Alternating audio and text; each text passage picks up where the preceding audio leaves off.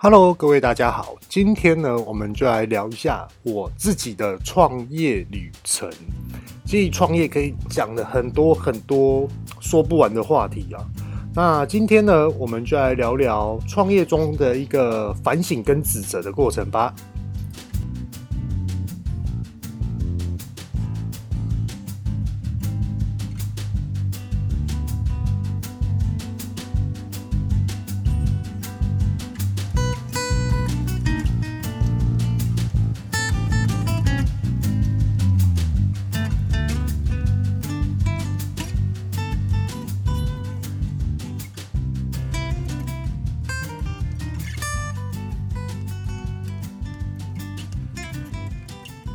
Hello，各位大家好，欢迎来到二零二零后这一家，我是玉道贤。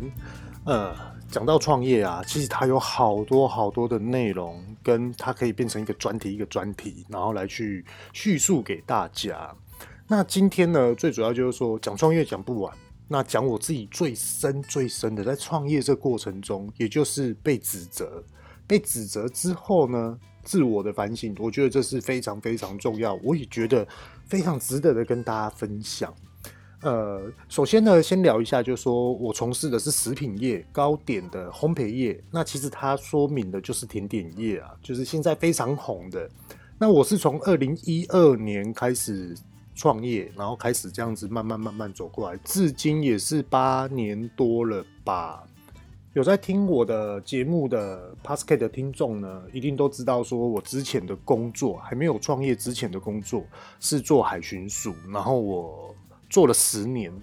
那先大概聊一下，就是说为什么会想要退，然后来从事创业这个旅程。其实最主要就是因为我老婆 Monica，那她那时候的身边呢有很多的长辈，应该是说前辈啊，讲长辈太过于就是太老了，不是不是。应该是说前辈，那他们都是开一些就是比较大型企业的公司，在国内有自己的品牌，在国外也做外销。那有一次呢，总经理他就跟我说：“欸，你这样子做，你从到七十岁，我们都算得出来，你这一辈子可以赚多少钱。”那那时候他跟我讲这句话的时候，他并不是要我选择，就是你要换工作这些等等的，他只是告诉我说：“嗯。”你竟然要跟我老婆莫妮卡结婚？那时候我们还在谈恋爱。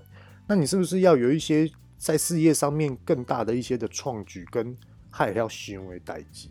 就是这样，不要感觉好像事业就是这样子，顺着时间这样子过，顺着事情这样子过，这样。他觉得我应该是可以去承担一些事情，跟创造一些事情，也许吧，可能是自我良好。OK，然后那时候呢？我就跟莫妮卡在那边聊，然后聊聊聊，因为我们很注重就是生活的品质跟水准，并不是说我们今天要做住豪宅，开什么很贵的车子，不是这种，是那种，诶，家庭到底要怎么去维持？那我们以后住的呃空间领域到底又是什么？然后要住的健康，譬如说这样子好了，呃，各位听众们啊，可以思考一下，你觉得？家里面需不需要一台空气滤芯机？这是非常重要的。那你觉得车上需要吗？我们都觉得需要，因为那年的我们空气污染的非常严重，至今哦也是非常的严重哦。所以说那时候我们就嗯好，我们需要一台空气滤芯机。那我们要看电视，诶，我们到底要买几寸的？当年那时候是 Sony 的液晶萤幕非常的红，所以说我们就觉得嗯视觉效果好 OK，就是我们。很想要去享受哦生我们居住环境的一些的硬体设备跟一个生活化的一个水准一个品质，所以说那时候我就觉得说，既然今天都要选择这样的，那我是不是就要选择一个非常具有 power、非常具有一个果断性的跟学习力的一个旅程？也就是说，我一定要换工作。那我换了工作之后呢，我一定要从事另外一个领域的新事业体。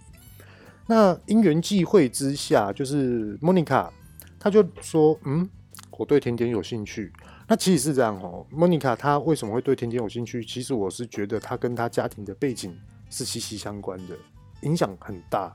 呃，爸爸是一个小有名气啦，应该是这么说，不能说得很夸张，就小有名气的一个一个主厨，行政主厨。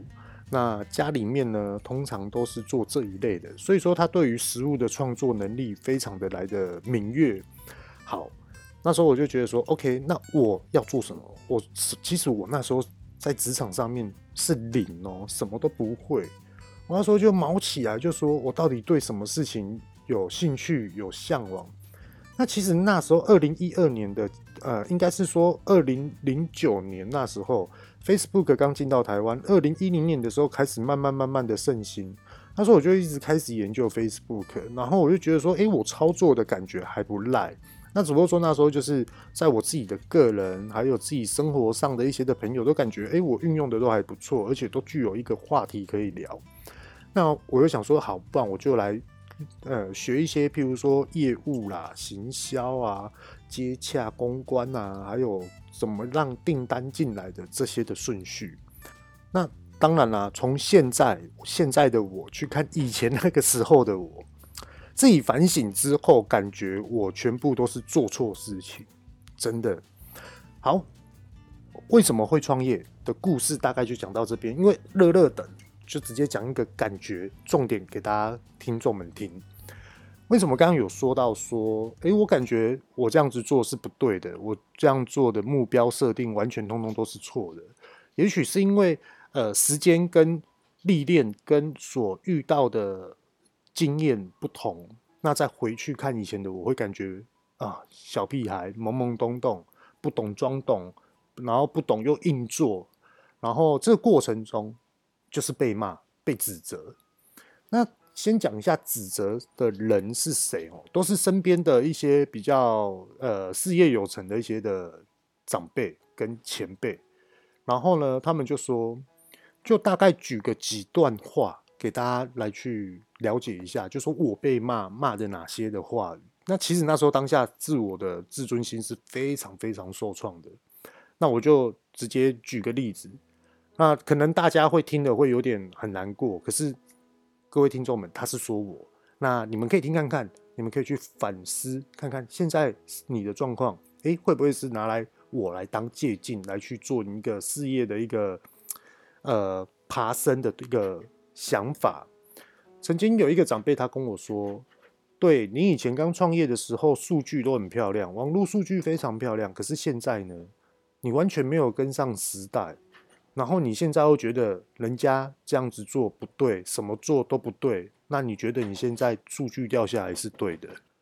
好，第二段话呢，又这么说，对，你现在你有一个独创的商品，我相信这个东西世界上可能就只有你们有。可是你这样商品，你一个月到底要怎么卖出一万瓶呢？啊，你觉得你把这个商品做出来，你是在成就你自己，还是在成就于全部所有的员工？很伤哦，还有第三段话，第三段话是我自己印象中最深刻的。然后其中有一个产业的一个董事长，他这样讲，他说：“你确定你要去大陆参加世贸博览会？你这样子怎么去啊？你一大堆细节都没有准备好，你就这样子冲动的就去，你会不会时间过得太快，规划过得太快？你会不会太过于过于你自己的生活了？”应该要走出这个世界才对吧？然后印象中非常深刻的这句话呢，我觉得我永远都会都会记在心里。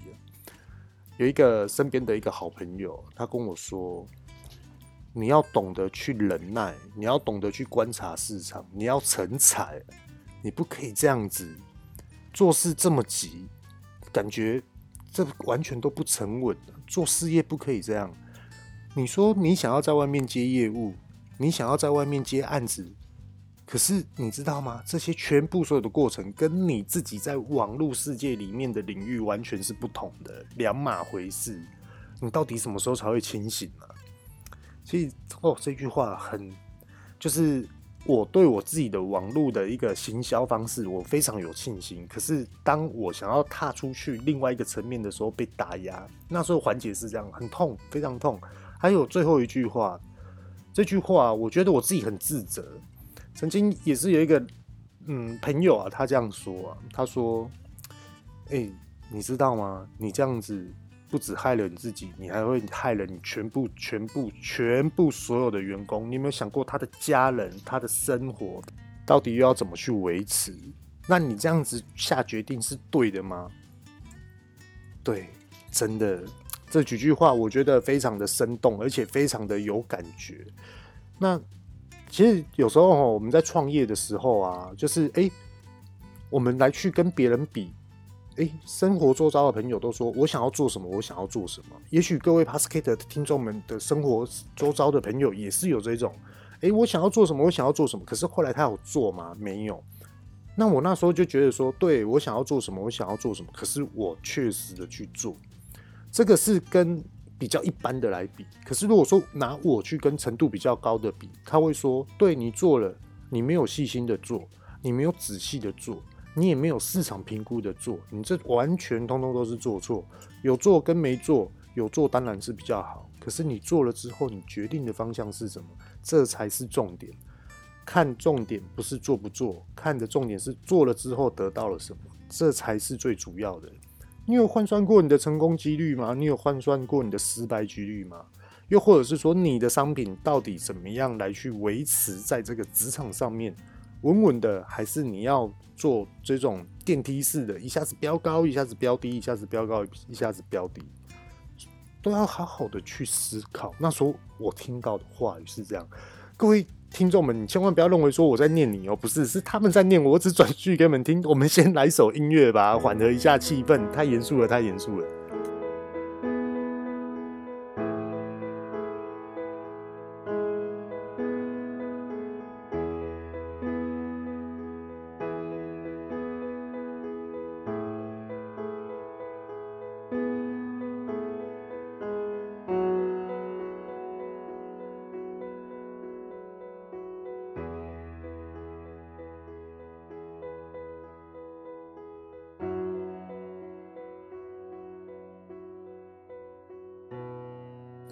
好，我们回来了，好听吧？很适合开车，又或者是想要运动的你啊，还是休息的你，做家事的你，还是开车的你，睡觉都 OK。那刚刚前面有讲到，都是长辈啊，前面然后又很真诚的方式，其实他们念我都是为了要我好。那其实最后一关啊。另外的一关啊，也不能说最后，因为创业它没有所谓的最后，除非说你退休了，你放弃了，你不想要再拼了，这就是最后。那现在我们都还是进行式。嗯，我觉得创业的过程中最难最难克服的就是自我反省这一关，真的，因为我也是。所以跟大家聊一下，就是说，很很心里面的哦，心就是心灵里面的那种深处，就是我曾经啊，就是这样子，对我做这样也不对，做那样子也不对，然后就感觉失去自我的目标方向跟信心。那我也觉得，好，我现在先休息一下，不是停止工作，不是，就是这个的，呃，比如说行销或是什么样的，想要自己的任务性阶段呢，先缓和暂停一下。我想说，让自己休息一下。对，每天要出货的，我们就出，我们就做。只是说，他没有一个新的订单进来，只有一般的店面的一个客户订单进来而已。我那边想啊，怎么办？做什么都不对，做什么都被骂。那我就在怀疑自己：我身边的朋友真的是朋友吗？我身边真的在鼓励我的人，真的是在鼓励我吗？因为那时候就是两两极化。呃，有一群人呢，他当初看你很好的时候，他就会靠过来。可是当看到你开始慢慢的走下坡的时候，他就远离你了。然后可能又会在外面说三道四的。那有另外一群人呢，他就是不离不弃，那可能会静静的陪伴着你。那也有那种就是，我现在也没有要离开你，可是我一定要把你的问题告诉你，而且是很追根究底的告诉你。你可能会很心痛，你可能会觉得很刺，可是这是你必须要面对的。对于这种的领域的朋友啊，我是非常非常珍惜的，因为我度过这一关，就是自我反省这一关。我有很多的员工要养，没错，曾经达到差不多蛮多人的啦。那后来呢，就解散，解散了之后，有些保持联络，有些可能也是讨厌我。因为觉得哦，我经营一家公司可能经营的不好，所以说成败的那种接纳哦，就是自己的心理层面要很强，真的，并不是那种我什么都不管。或者是说啊，那是你的问题，不是我的问题。其实都不是，是那时候我遇到状况，我到底要怎么去解围，才是属于双赢的情况之下。我赢，员工你也赢，公司可能也，公司一定是会受影响。可是我宁愿那时候让公司受影响，我也不要让你的影响受到这么深的一个创伤。因为我知道你想要持续留在公司，可是现在目前的公司订单跟公司的收入没有办法再去养活这么多的人。自我反省的内容是什么？就是我到底是哪一个方向定错目标，跟我的目标是不是符合在这个职场上面？后来我就去上课，我去考 Google 的行销认证，我去考 Facebook 的行销认证，都是他们官方的。那其实网络上都查都会有这些资讯，大家可以去查看看。比如说 Google ADS 啊这些等等的。后来呢，我就慢慢的去接触了一些，诶，职场上。一些的聚会，小型聚会、大型聚会这种等等，对，花了蛮多的时间，啊也认识了蛮多的人。可是有时候我自己心里面静下来哦，就一直在思考这件事情。对，我去上课，对我自己的本体的目标方向是有成长的吗？有加分的吗？我一直在思考这件事情，真的。然后以前呢、啊，我都会去规定说，哦，未来的三年我要做什么样的事情，要达到什么样的目标。可是你知道吗？现在的我不敢。现在我啊，就变成是说，一年、半年，差不多就是最久了。然后呢，就来去设定这些的目标。还有啊，另外一点，我是觉得大家可以借鉴，很诚实的跟 p a s c a 的各位听众说。呃，那时候我刚创业的时候，成绩真的都还不错。那不错到就是有一些的呃电视媒体啊，当下都很火红的电视媒体都主动来采访。那其实并不是说我很厉害，不是，我是觉得回想起以前那时候的我是踩到了时机点，只不过说我没有把握跟永续下去，永续跟持续，这是非常非常难的一件事情。我到现在都还在学。学不完，真的学不完。每个时代、每个社会的实景、实际状况完全都不同，就要拿出不一样的策略来去思考，这个到底要怎么来去维持跟永续的方向。那时候一瞬间，哦，好多人都知道我们，可是那时候我们做错了什么事情呢？我们做错的就是，嗯，这个客人。诶、他什么时候要这个商品呢？诶、可是我们现在满单了，没办法，没办法出货给他，那就让他延到下个月再取吧。如果他不要就算了。我们那时候的心态是这样，知道吗？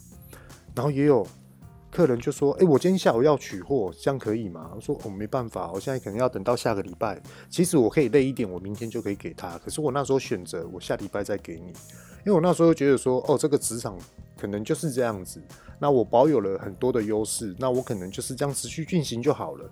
那我也不想要把自己用得太累，也应该是说少年得志，因为哎、海巡属于退伍，然后一出来创业，哇，这么顺遂，原来创业没有想象中这么困难，其实全部通通都是假象，真的跟各位大家讲，其实有时候吼到现在目前为止啊，也可以跟大家讲有关于这个假象的这个问题啊。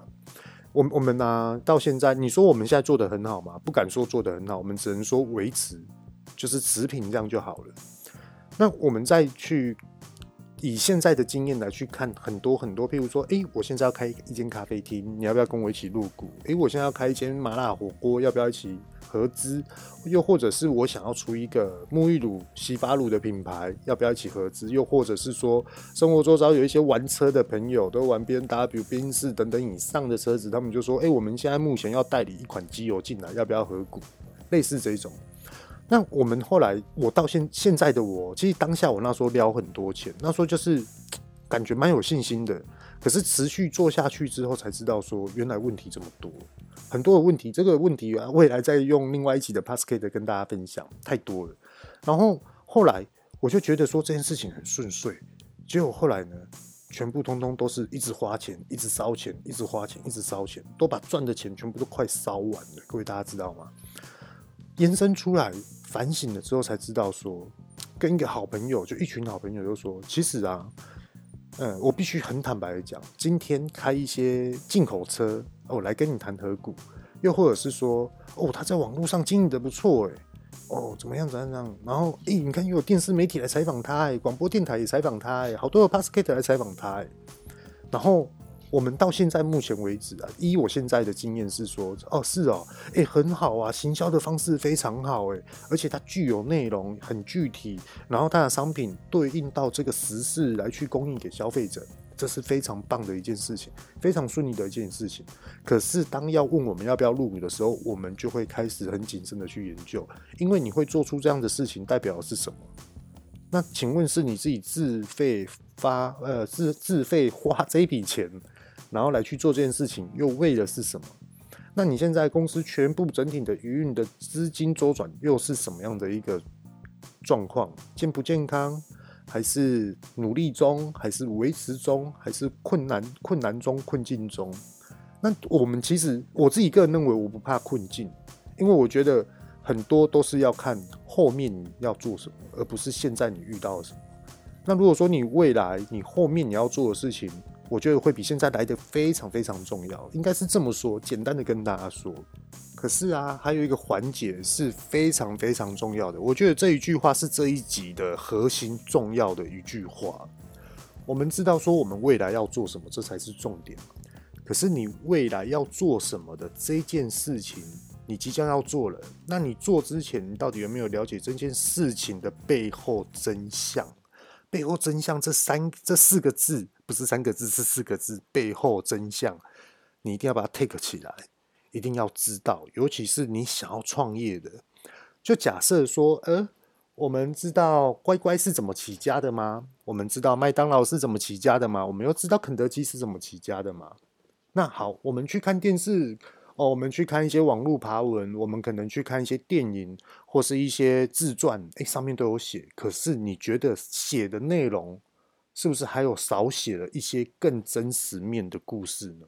那这些真实面的故事，我们到底要怎么去交叉比对的把它查阅出来，或是询问出来？又或者是说，OK，我想要开跟麦当劳一样的店，我们就讲一个。台湾市场的麦当劳这样就好，不要去讲国际的哈，就讲台湾的。好，我现在要开一个类似麦当劳这种的规模的商店出来，也是全部都是直营，土地我都要自己买。OK，那我是不是就要去观察麦当劳跟肯德基，还有一些摩斯汉堡啊这些等等的？那有时候我们再去查，查到它最后的真相的时候，你感觉还有一些的。问题是瑕疵的，你没有看到真相。这个时候呢，我们是不是就可以来去询问呃其他的长辈？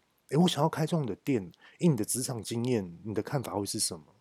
那你也可以这样问说：诶，请问一下，你是怎么开这么多分店的服装店、服饰店？你是怎么开的？那你是怎么去这种规划、跟营运、跟管理这个部分？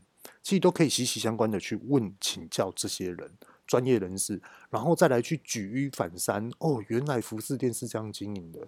哦，原来是这样子哦。可是我是卖吃的，那我卖吃的，如果拿服饰店的这套逻辑来套用，符合吗？那如果不符合的话，那这些的小细节跟我原本查到的麦当劳、肯德基这些等等资讯来去做一个穿插的一个比较，你可能就会来的经验值会来的。比人家多，而且你的呃策略实作的方向会来的更精准。有时候啊，我们创业吼会认为说，哎，我们规划好了，我们要冲。可是有时候你规划好了之后，你反而会说我们要稳，真的会有这种感觉哦。因为所谓的我们要冲的时候，是你稳了之后你才能冲。那有很多的创业者是我一路我就想要冲了，那个都太急了。以前的我就是这样子被骂翻了。引荐给各位，那未来呢？二零二零后这一家的 Podcast 会讲的更多、更详细的一些我自己所经历到的一些创业的一些的故事、真实案例，很多都不是对，我会去看书，我也会去看一些网络的资讯。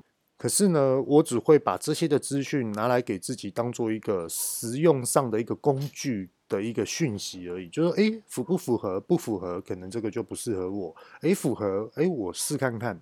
可是我不会大力、很坚持、很完全、很 power 的下去依照他的做法去做，不会。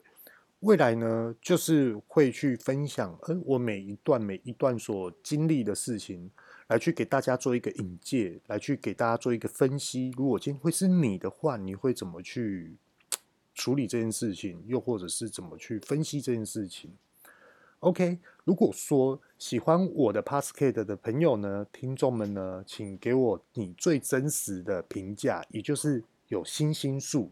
你觉得我说的好，那就看你的心情，你要给五颗星还是几颗星都可以，或者是说留言给我，还是说呢分享我订阅我的频道。OK，今天呢我们这一集就先说到这里，这里是二零二零后这一家，我是玉道贤，有兴趣的话呢都可以听我下一集的 p a s s c a t e。各位，拜拜。